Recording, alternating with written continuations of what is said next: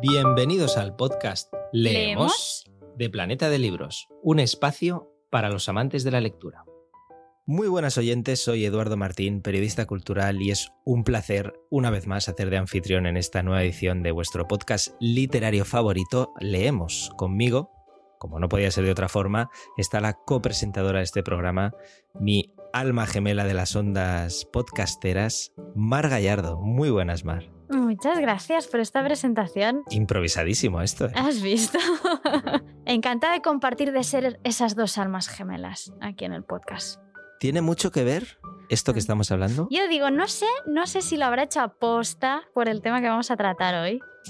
Es como, digamos, el primer hilillo del que vamos a tirar. Muy bien. muy bien. Porque vamos a hablar de libros y del amor.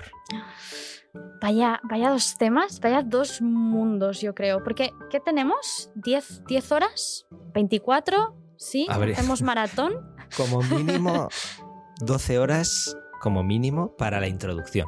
Ah, vale, entonces me dejas más tranquila, Edu, me dejas más tranquila.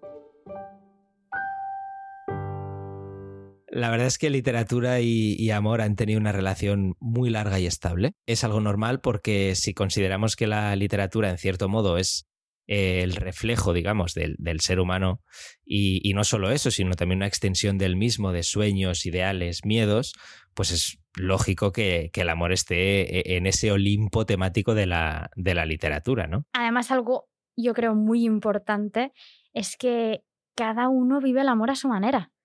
Es decir, que siempre tendremos otras visiones eh, más nuevas, distintas, que, que nos pueden atrapar como lectores.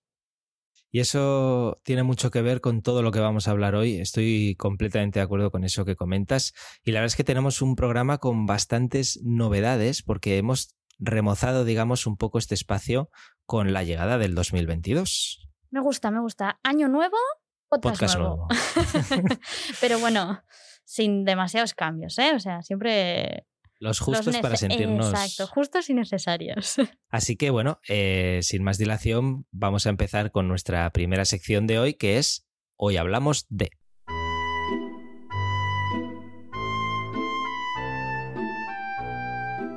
Pues un placer empezar esta sección, hoy hablamos de, eh, donde vamos a intentar introducir, así de manera breve, esas, pues de esas 12 horas, pues una horita, Era Eh, broma lo de las 12 horas. lástima. Eh, la temática, vamos a intentar introducir un poco la temática que, que abordaremos en cada programa. Y la tarea de hoy no es nada fácil hablando de temáticas porque vamos a hablar nada menos que del amor. Porque yo te pregunto, Mar, y aquí me pongo poético, ¿qué es el amor? Tú eres un amor, no. Eh, No. no. Hacía falta el no. Bueno, va, venga, sigue, sigue. Bueno, ya estás allí sonrojadito. Bueno, me gusta, me gusta que empecemos así. Eh, no, eh, era broma, o no. Pero la cuestión es que creo que, que todos los oyentes vais a estar de acuerdo en que responder a esta pregunta, ¿qué es el amor?, es imposible. Incluso para Tom Cruise es imposible, yo creo. Incluso para Tom Cruise. Muy bien traída esta. ¿eh? Ah, ya, te ha gustado, ¿eh? Me ha gustado. Eh, mientras estabas aquí entre chanza y chanza, eh, Mm. he estado mirando eh, por curiosidad en el diccionario de la Real Academia Mm. y me he encontrado con esta definición de amor. A ver A qué ver. te parece. Sentimiento intenso del ser humano que partiendo de su propia insuficiencia necesita y busca el encuentro y unión con otro ser. ¿Qué te parece? Oye, esto de. Espera, es que me he quedado a mitad porque has dicho partiendo de su propia insuficiencia.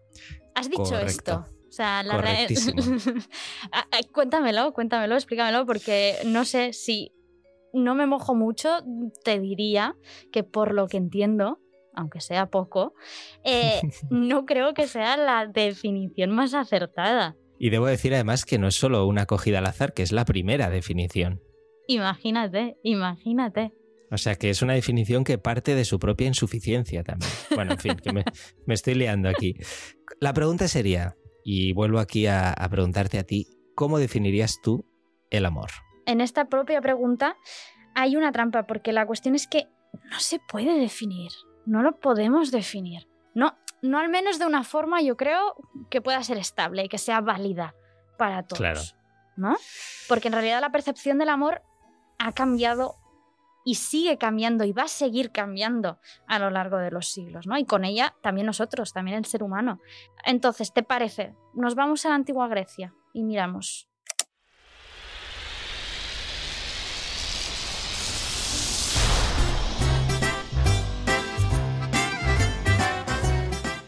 Si nos imaginamos la antigua Grecia y pensamos en amor, lo primero que nos puede venir a la mente es Eros. Es e, ese dios al que se le consideraba impulsor, si se puede decir así, de la atracción sexual. Cierto, que luego, por cierto, no olvidemos eh, que en la mitología romana se transforma, o se transforma, o rebautiza, como lo queramos llamar, en Cupido que es como el dios del deseo romántico, el famoso angelito con la flecha tantas veces representado. Exacto, y aquí ya tenemos un cambio aquí tenemos una mutación, porque ya vemos alguna de las claves de las que veníamos hablando, ¿no? Que es la concepción del amor, cómo evoluciona. Hemos pasado ¿no? de esa interpretación, de ese deseo eh, o atracción sexual, a lo que es más el, el amor con el que idealizado, con el que vemos a Cupido, ¿no? Claro, que es esa idea, como decíamos antes, del niño que va con un arco y unas flechas y atentos también al detalle de que generalmente suele llevar los ojos vendados. Ah, eso, es que aquí tenemos ya como muchas claves, ¿eh? El amor es ciego. ¿no? Es, es una pena que, que, no podamos profundizar más, que no me des esas 12 eh, horas, Edu, te lo voy a recordar, no haberlo dicho. Yo lo tenía aquí bajado, literal. Un día, un día lo planteamos, maratón 12 horas. Me parece bien. Pero bueno, ahí están los libros, yo creo también, de los que hablaremos luego, que para eso nos sirven. Exacto. Y entonces, a ver, la cuestión es que el amor es un concepto muy diverso, eso estamos de acuerdo, y en constante, en constante evolución. Entonces, si volvemos a los griegos, eh, estos diferenciaban lo que eran varios tipos de amor, como por ejemplo, dijéramos el ágape, que sería algo así, podríamos decir, como el amor puro e incondicional, del que luego en realidad bebe la, tradición cristiana, la filia, que sería el, el amor fraternal, o el storage. El storage. ¿Cómo se pronuncia esto? Perdón. Yo, diría estorge y ya está. El estorge. O el estorge, que, que es algo así como el amor que surge de forma natural. La verdad es que lo que ya vas apuntando suena harto interesante y habría que ver en, en como dices tú, en volver a, esto en, en, futuros programas, porque yo creo que ahora lo, lo, interesante también sería ver la relación ya para dar este salto a los libros que tanto nos gusta, entre la literatura y el amor después de esta introducción. Notas al pie. Y Notas al pie es también una nueva sección en la que intentaremos establecer esos lazos entre la literatura y el tema que tratamos en cada programa, que hoy en realidad es relativamente fácil porque, como venimos diciendo, amor y literatura pues han, han ido siempre básicamente de la mano. Pues sí, exactamente. Y basta en realidad con echar una ojeada a esta, esa lista terrible que mucha gente hemos tenido que estudiar, que a veces además está descontextualizada, que es la de los tópicos literarios, ¿no? Vamos a hacer memoria porque tiene miga esto también. Hablamos del amor post-mortem, que es el amor más allá de la muerte, el amor bonus, que es el amor bueno, que habla del carácter positivo del amor espiritual, el amor ferus, que es el amor salvaje, que trata sobre el carácter negativo del amor físico, de la pasión sexual, el amor mixtus, que es el amor mixto y que sería algo así como la unión de los dos anteriores, el bueno y el ferus. Oye, bien, todo esto te acordabas, ¿eh? De memoria. Así de la nada. De la nada, ¿eh? Ni chuleta ni, ni nada. Un martes cualquiera hablo de esto, típicamente. Eso ya lo dejaremos para otro día. ¿eh? Me sorprende la parte del carácter negativo del amor físico y pasión sexual, del amor ferus. Esto lo dejamos para otro episodio. Eh, pero de hecho, en todos estos em, tópicos literarios que, acabas de citar, que acabas de listar, eh, encontramos ya de hecho algunas claves de, la relación que hay entre literatura y el amor. ¿no? Si simplificamos mucho, muchísimo, Ah, podríamos decir que en realidad ha habido como dos grandes concepciones del amor en la literatura de Occidente. La de el amor pasión, pasional o sensual, ¿no? Y la, y la de la idealización del amor y el ser amado. Aquí, en estas dos categorías, yo creo que nos caben muchísimas historias, muchísimos libros. Y ojo que sigo ampliando la lista Uh, porque bien. encontramos ahí otro tópico que eh, es el de la dona angelicata, que es, digamos, esa es- idealización espiritual de, de esa mujer amada que mucho eh, se ha dado en el Renacimiento y luego, por ejemplo, parodia precisamente Miguel de Cervantes con su Dulcinea en Esto el me Quijote. gusta. Esto me gusta. Y dirías, ahora me ha venido ¿eh? así de flash, pero esa imagen de a ti que te gusta tanto el Señor de los Anillos, Edu, esa imagen de Arwen tan idealizada, yo creo, ¿no? Que aparece la imagen del elfo con, con la... mm, Ahora me, tendrían, me tendrían que estar viendo los oyentes haciendo se- así, como con las manos, y esa aurea. Se está convirtiendo en Arwen totalmente. mm, sí, no, ya no. Eh, pero bueno, no, que me, ha- me ha venido esto a la cabeza mientras hablabas de la, de la Dona Angelicata. Sí, sí, la verdad es que es buen, buen paralelismo que has hecho ahí. Y, y es curioso porque eh, también lo que comentas, digamos, Mm. que, que el, el otro lado de la balanza de, que comentabas antes, de ese amor más cercano al, al eros griego, ¿no? al, al Mm. más sexual. eh, hace poco leí eh, la última novela de Manuel Vilas, Los besos, Oh. y en esta hay un reflejo de precisamente lo que estamos hablando. Vamos a escuchar a, a Vilas, el escritor, que lo explica de forma maravillosa. Salvador es un idealista, es un hombre que hace una ecuación en donde iguala amor y belleza, ¿no? Entonces, para él, eh, vivir un amor intenso es vivir una belleza intensa. Eh, Montserrat es una mujer ya eh, que tiene una vida más cerrada, más hecha, tiene un hijo, ha vivido ya una relación matrimonial y bueno, y entre ellos se produce el chispazo del amor con cada uno tiene su equipaje de vida. Ella es más realista. Eh, a lo largo de la novela se van configurando dos psicologías. Eh, la de él es la de la, de, la mm, psicología idealista y la de ella es la psicología realista. Pues es que allí tenemos una muy buena reconstrucción, yo creo, moderna, de lo que son estas dos corrientes que, siguen presentes, la verdad es que en nuestra literatura, ¿no? De distintas maneras, desde distintos puntos de vista, que esto es lo bonito que tiene la literatura, eh, pero al fin y al cabo eh, sigue teniendo como base ¿no? y punto de partida mucho estas, estas dos referencias. Pues después de esta breve aproximación podemos presentar, yo creo, una nueva sección que es La cita y se trata de una pequeña píldora, una breve reflexión literaria sobre lo que estamos precisamente comentando. Luego hay que acertar de dónde viene esta cita o qué, cómo va. ¿Tú Ah, quieres vale. jugar, quieres jugar a acertar?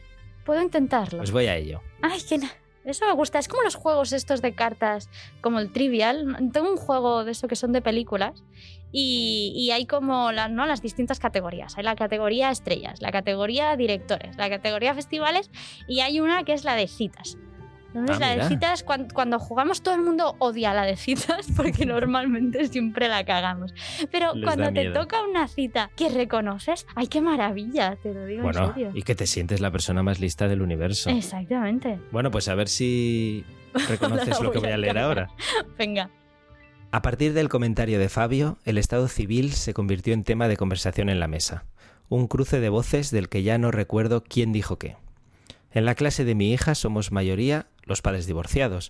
No hay más separaciones porque no toda la gente puede permitírselo. Es culpa de la esperanza de vida. Con tanta vida por delante, no vas a quedarte con una misma pareja. Cambias mil veces de trabajo, de casa, de operador telefónico, de peinado. Si no hay nada definitivo en tu vida, ¿por qué iba a serlo el amor? Ahí ya interviniste tú.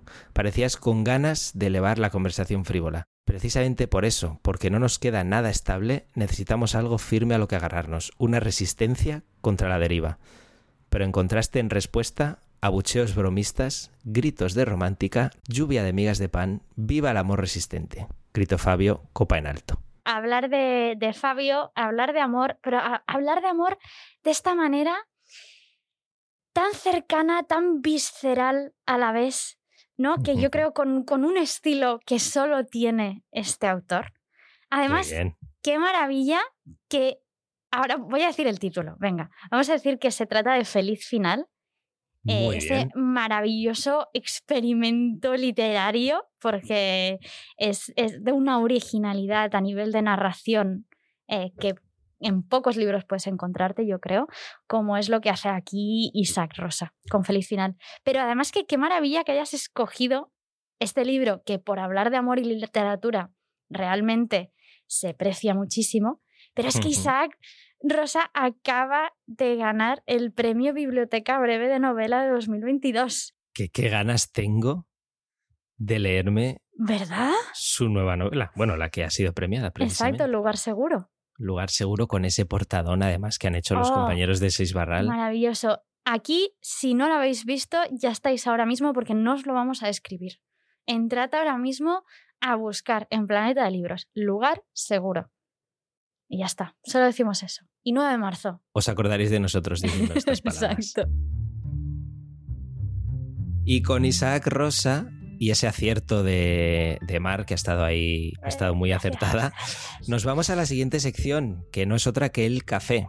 Una sección de entrevistas que eh, en esta ocasión además nos estrenamos con una autora que también ha hablado bastante del amor, no es otra que Tamara Tenenbaum, que ha publicado El fin del amor, Amar y follar en siglo XXI y recientemente Todas nuestras maldiciones se cumplieron. Otra de las novedades de también el sello Seis Barral, otra de las novedades de, de Tamara Tenenbaum, que hablando del amor le hemos preguntado, entre otras cosas, si estamos viviendo el fin de la institución amor romántico. Bueno, yo no uso mucho esa esa, expresión. Debo decir, a mí no me gusta usar la, expresión amor romántico para nada. Está muy de moda, pero a mí no me gusta para nada usarla porque me parece que es un término paraguas demasiado complicado. Si llamamos amor romántico al amor de pareja, a estar enamorado, no existe el final de eso. Y si llamamos amor romántico a algo más parecido a la violencia o algo así, o al amor obligatorio, ¿por qué habríamos de dignarlo ¿no? Con la palabra amor. Yo a veces puedo llegar a usarlo, el amor romántico, pero solamente porque veo que otra gente lo usa y si, si me lo preguntan. Pero prefiero que no. Prefiero evitar ese término porque me parece muy ambiguo. Y de hecho tampoco estoy segura de que es una institución. Creo que, que es bastante complicado. Yo diría que estamos viviendo el fin de la obligatoriedad de la pareja. Y no siquiera sé si estamos viviendo el fin, pero entonces estamos acercando un poco a eso, al fin de de la pareja como, no solamente como obligatoria, sino como, como única formación, ¿no? Mucha gente quiere tener una pareja, pero se hace difícil. Hoy tener una pareja no solamente no es obligatorio, sino que es difícil. Eso estamos viviendo, para bien y para mal. En su ensayo El fin del amor encontramos temas relacionados con la psicología, con la filosofía, con la ética, con la moral. Y por ello también queríamos preguntarle si es la forma que tenemos de entender el amor un reflejo de, de nuestras sociedades y si es así, ¿dónde nos encontramos en, la actualidad, ahora mismo? Bueno, nuestras formas de entender el amor y de pensarlo y de vivirlo están influidas por nuestras formas de pensar un montón de otras cosas. La economía, la sociedad, la familia, la clase social em, y también la subjetividad. Yo diría que sobre todo nuestra forma de vivir el amor está surcada por la forma moderna de entender la subjetividad como algo único, especial y repetible. Por supuesto, no nos hemos quedado con las ganas de preguntarle sobre su nueva novela Todas nuestras maldiciones se cumplieron y qué es lo que podía encontrar el lector al que ha disfrutado, lector o lectora que ha disfrutado del fin del amor, precisamente. Y sobre su nueva novela, Tamara Tenenbaum nos ha contado lo siguiente. Bueno, yo creo que los lectores a los que les gustó el fin del amor pueden encontrar en la novela mucho sobre estas ideas, por un lado, de la constelación de, de relaciones, ¿no? de la pareja como una relación entre las mil que aparecen en, la novela y que aparece casi escondida entre otras. Eso creo que es bastante notorio. Y, por otro lado también la cuestión de, de qué lugar ocupan los varones en, en, la vida, en la vida de esta narradora. Es un lugar bastante marginal y a la vez, en, digamos que es un lugar que se ocupan un lugar marginal en la novela probablemente es porque lo ocupan en su nivel consciente, pero no necesariamente en su nivel inconsciente. Uno a veces no habla de lo que más le problematiza. Y quizás pasa eso con esta narradora. Lo que más le hace problema, que son los hombres, es algo de lo que no habla. Y después de esta magnífica entrevista, ¿qué toca Mar? Toca algo que nos gusta mucho, yo creo, Edu. Que es Hablar. el hablar. Eso sin lugar a dudas.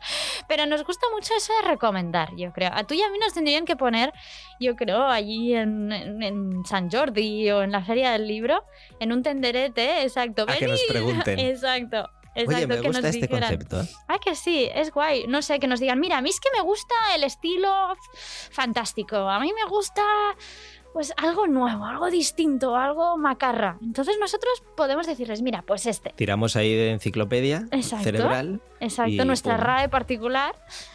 y gratis además, ¿eh? Imagínate. Por amor al arte, lo hacemos esto. Pues oye, Bueno. ¿qué te parece si hacemos como recomendaciones? Me parece Sí. perfecto.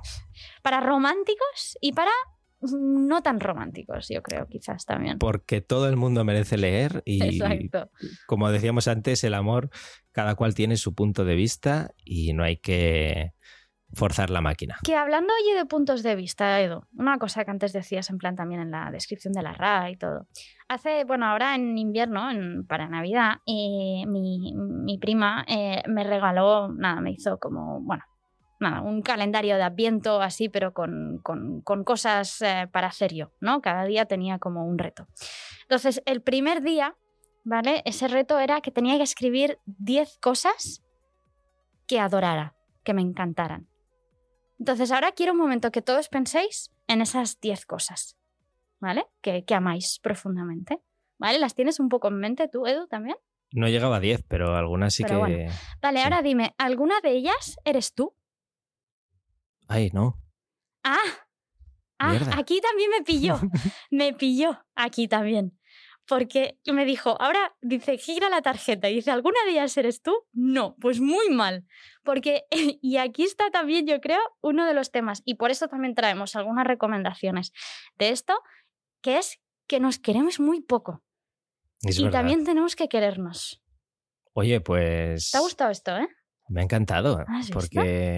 No, no me lo esperaba, pero ha sido un momento ahí de reflexión gratis. Muy bien. ¿Ves? ¿Ves? Si no, no te voy a cobrar. No, no, te voy esto, a cobrar nada esto Edu, que- por ello.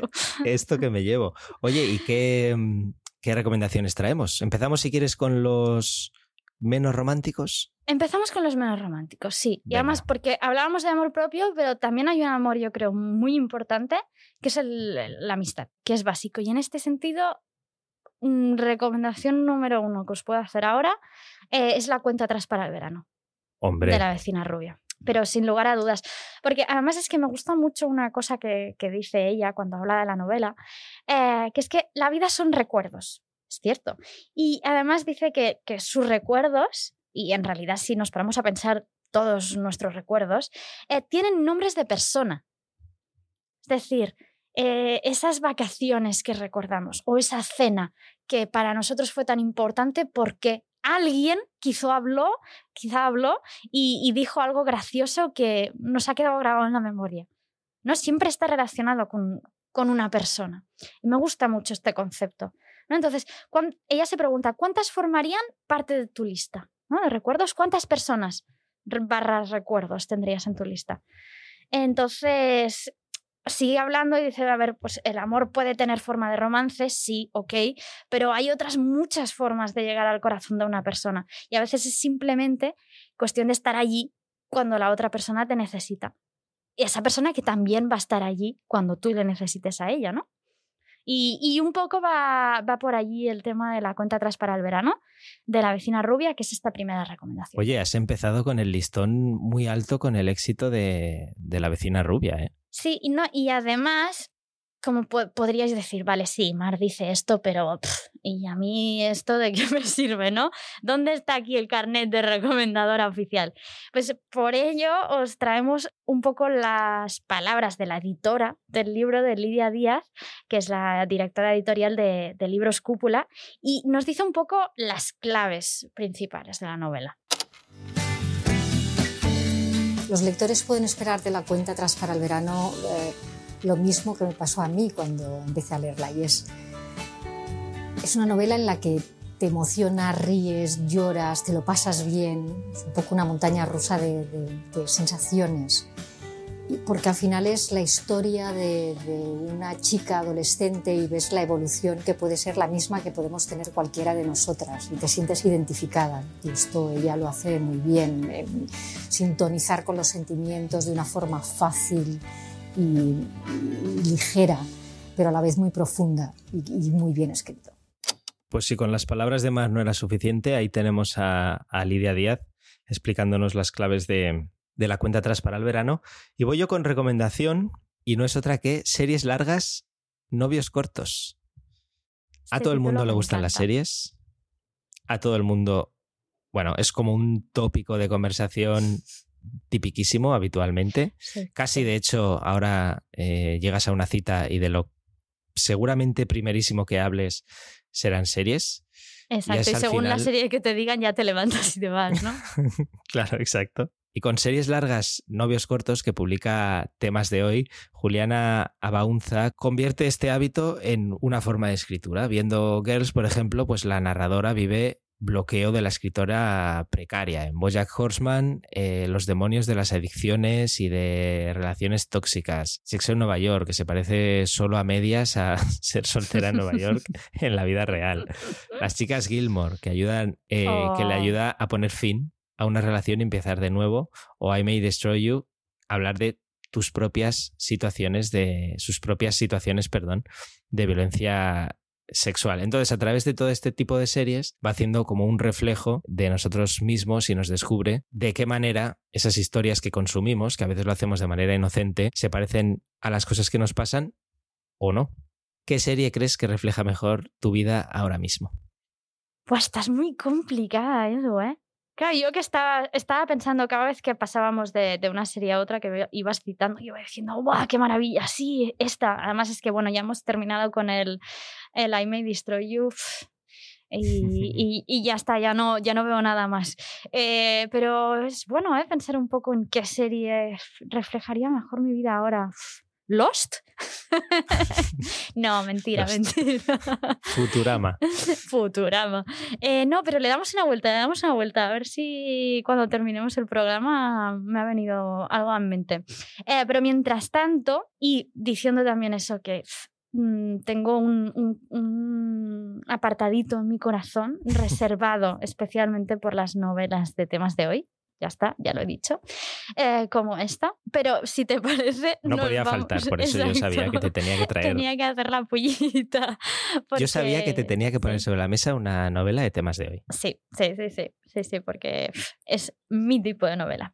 Eh, entonces, vamos, si te parece, de todos modos, con otros libros que a mí me encantan también muchísimo, que son los que le piden a la vida un poco romance, romanticismo. Esto también lo necesitamos, ¿eh? Mariposas en el estómago. ¿no? Exacto.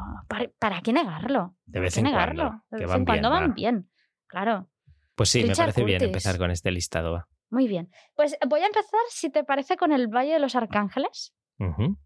El Valle de los Arcángeles es de esas novelas que querréis haber leído. O sea, querréis saber qué novela es El Valle de los Arcángeles.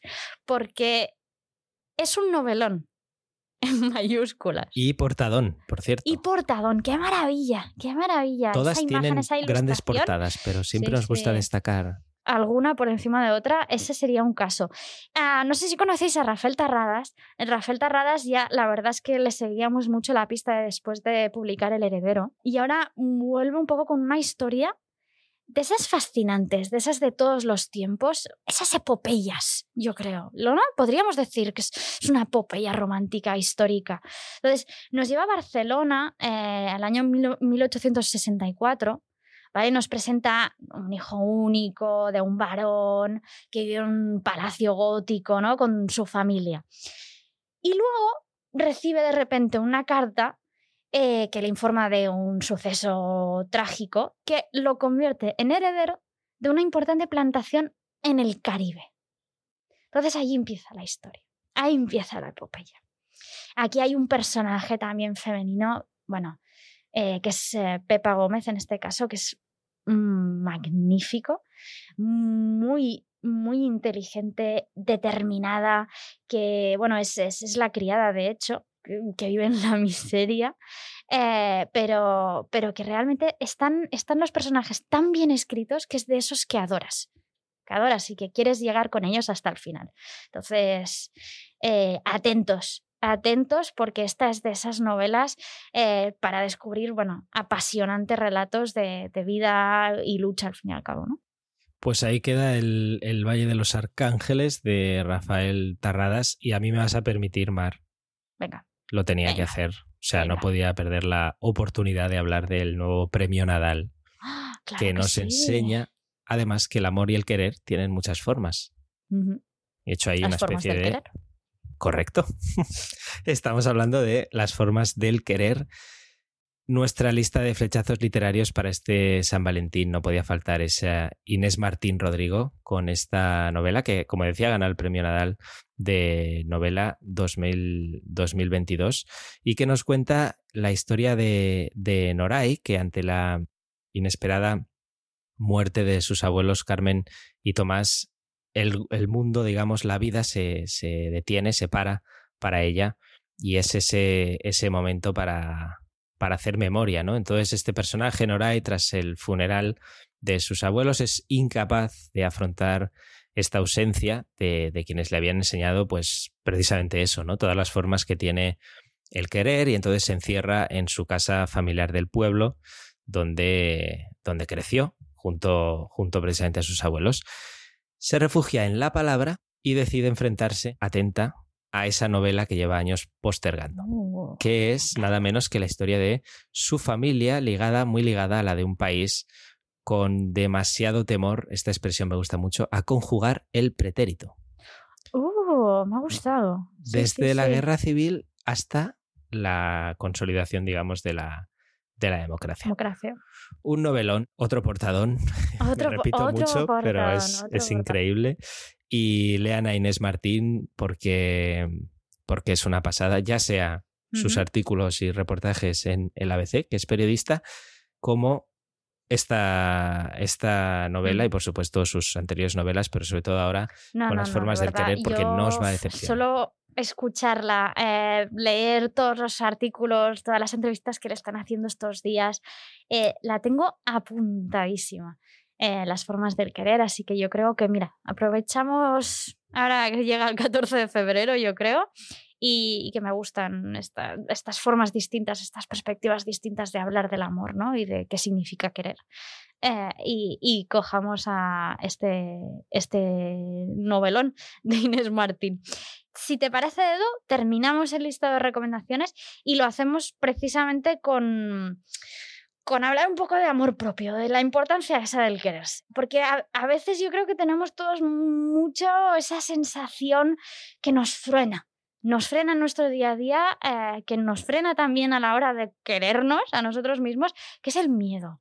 El miedo. ¿Tú cuántas veces al día tienes miedo, Edu? Seguramente bastantes, no las he contado, pero porque a veces ni nos damos cuenta ¿eh? que estamos sintiendo es eso. Verdad. Exacto. Entonces, lo que hace Curro Gañete, de quien también nos habréis oído y escuchado hablar varias veces hablar, eh, es decirnos que no tenemos que tener miedo a nada. El libro que, que os recomendamos es No tengas miedo a nada. Eh, y, nos dice por qué el, miedo a defraudar, el miedo a no gustar, el miedo a, no ser aceptados, a conseguir algo y que en realidad no sea tan especial a, lo que nos esperábamos, ¿no? a, lo, que pensábamos. Eh, pues aquí es un poco el método que nos trae Curro Cañete para dejar atrás todo este miedo ¿no? y este, el, dolor que, acarrea con él.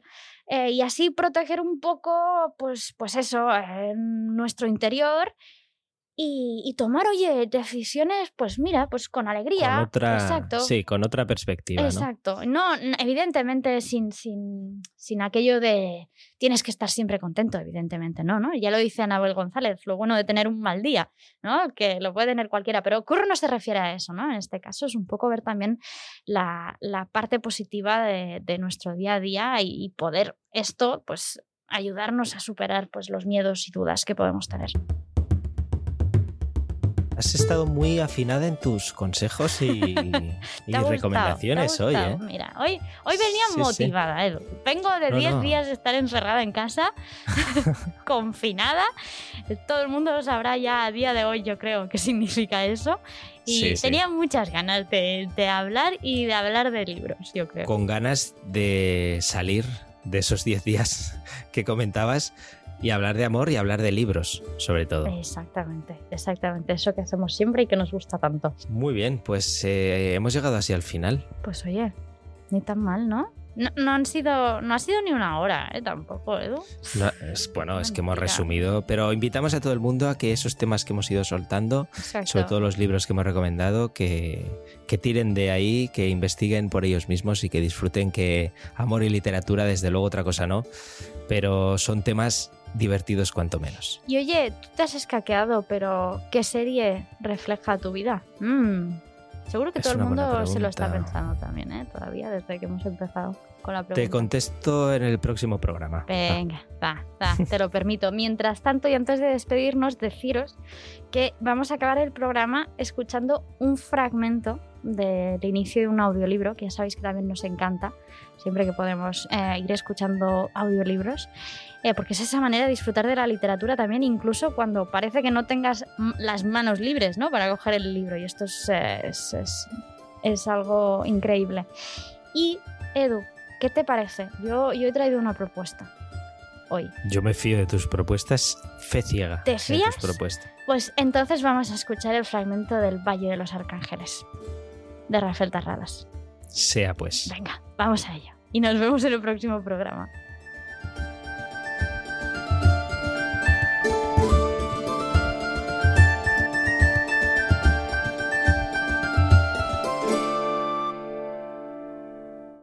En noches como aquella, la casa inglesa resplandecía. Lucía se había esmerado en que lo hiciera, colocando miles de velas en todos los rincones del jardín, colmando la casa de flores y conjurando al clima para que tan solo una leve brisa acariciara a sus invitados. Tres centenares de los más distinguidos habitantes de la isla. El calor había llenado las noches anteriores en la Gran Antilla, pero la temperatura en la plantación, el ingenio, como las llamaban en la isla de San Gabriel, aquella velada era perfecta y permitía que todos pudieran lucir cómodamente sus mejores galas. Los rosas y morados del final del día aún luchaban con la negritud estrellada de la noche, cuando la llegada de los invitados rompió poco a poco la calma del momento. Uno, dos, tres, quince, veintiocho. Lustrosos coches de caballos empezaron a penetrar, con los faroles encendidos, en el más hermoso de los valles de la isla, un lugar que todos los que tenían la fortuna de conocer jamás olvidaban, pero que pertenecía tan solo a tres plantadores dueños de los ingenios azucareros de San Miguel, San Rafael y San Gabriel, en el llamado Valle de los Arcángeles. El grueso de las fiestas de los hacendados se celebraba en La Habana, donde pasaban la mayor parte del año, y muchos tenían imponentes palacios que constituían su auténtico hogar, así que aquella noche era atípica.